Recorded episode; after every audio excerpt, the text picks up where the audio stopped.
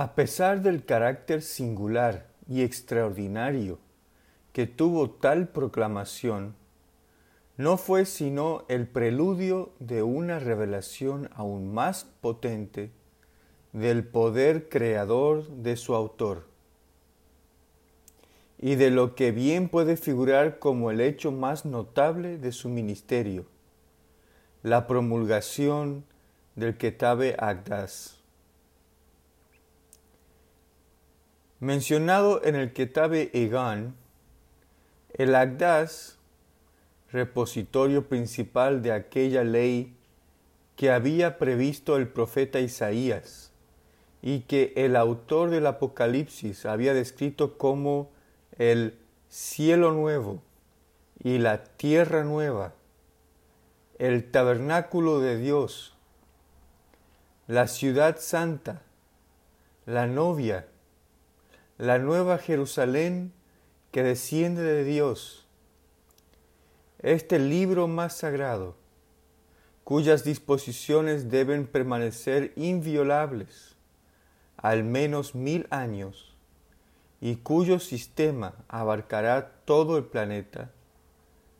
puede realmente considerarse la emanación más brillante de la mente de Bajaola,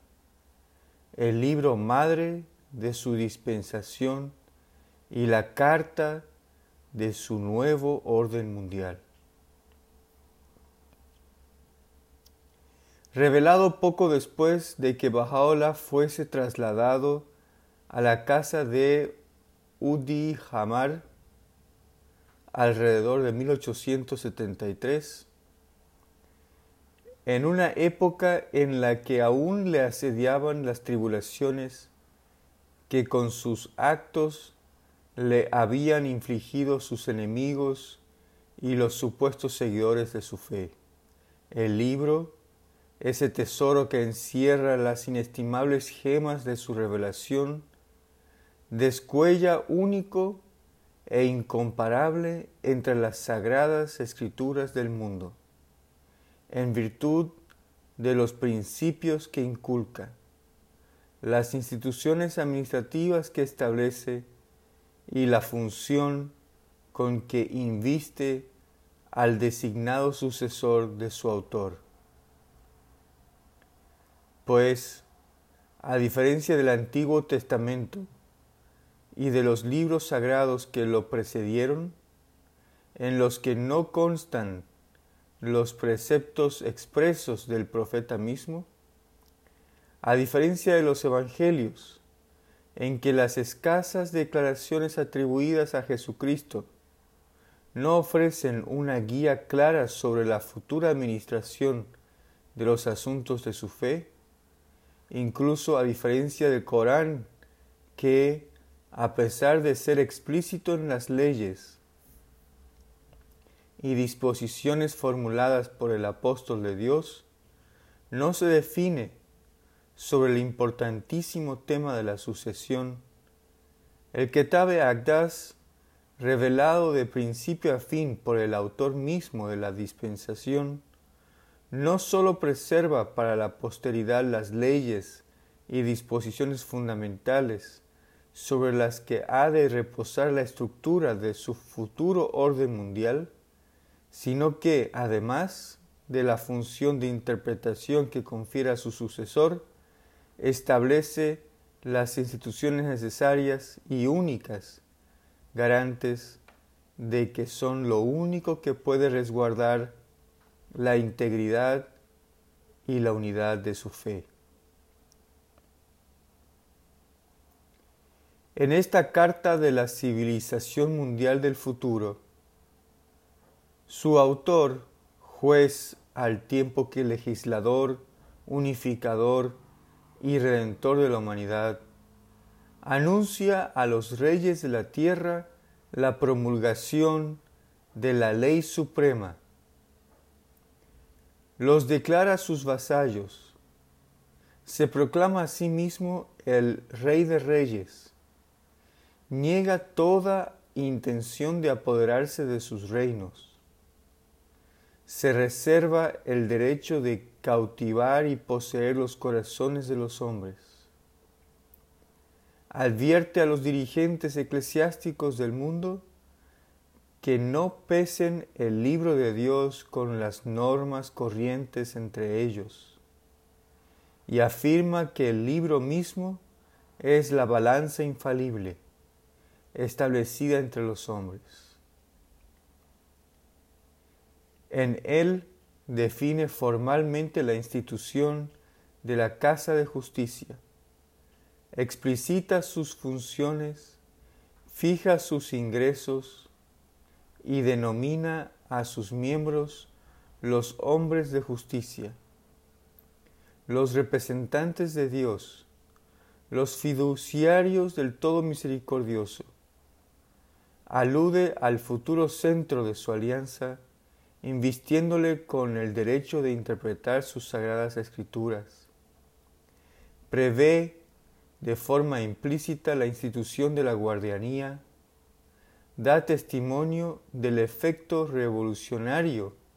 de su orden mundial, enuncia la doctrina de la más grande infalibilidad de la manifestación de Dios, asevera que esta infalibilidad es el derecho exclusivo e inherente de los profetas y descarta la posibilidad de que aparezca otra manifestación antes de que transcurran al menos mil años. En dicho libro prescribe además las oraciones obligatorias, señala la época y la duración del ayuno, prohíbe la oración obligatoria colectiva, salvo para los muertos, fija la alquibla instituye el Jogolá, derecho de Dios, formula la ley de la herencia,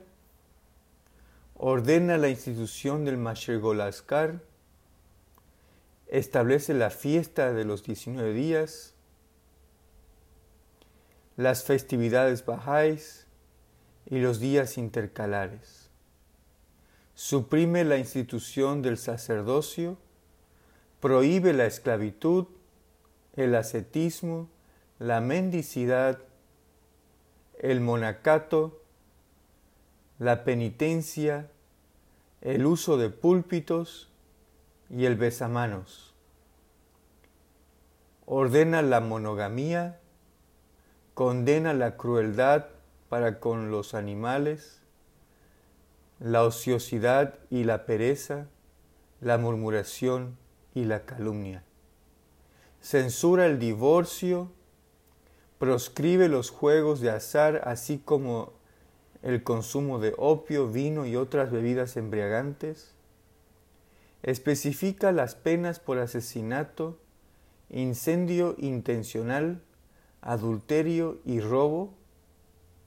Recalca la importancia del matrimonio y establece sus condiciones esenciales impone la obligación de emplearse un oficio o profesión, elevando tal ocupación al rango de culto, hace hincapié en la necesidad de proveer los medios para la educación de los niños y asigna a toda persona el deber de redactar su testamento y demostrar estricta obediencia al gobierno. Además de estas disposiciones, Bajaola exhorta a sus seguidores a asociarse en amistad y concordia y sin discriminaciones con los seguidores de todas las religiones. Les advierte que se alejen del fanatismo, la sedición, el orgullo, las disputas y las contiendas. Les inculca limpieza inmaculada, veracidad estricta, castidad sin mancha, honradez, hospitalidad,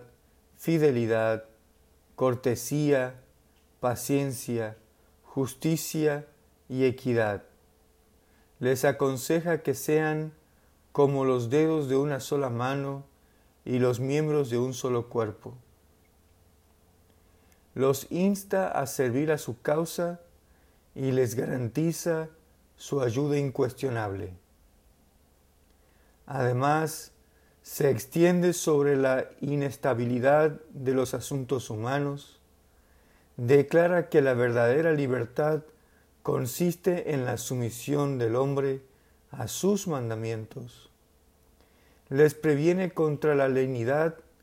en el cumplimiento de sus decretos y ordena los dos deberes inseparables de reconocer a la aurora de la revelación de Dios y, de observar todas las disposiciones reveladas por Él, dos deberes que, según afirma Él, no son aceptables el uno sin el otro.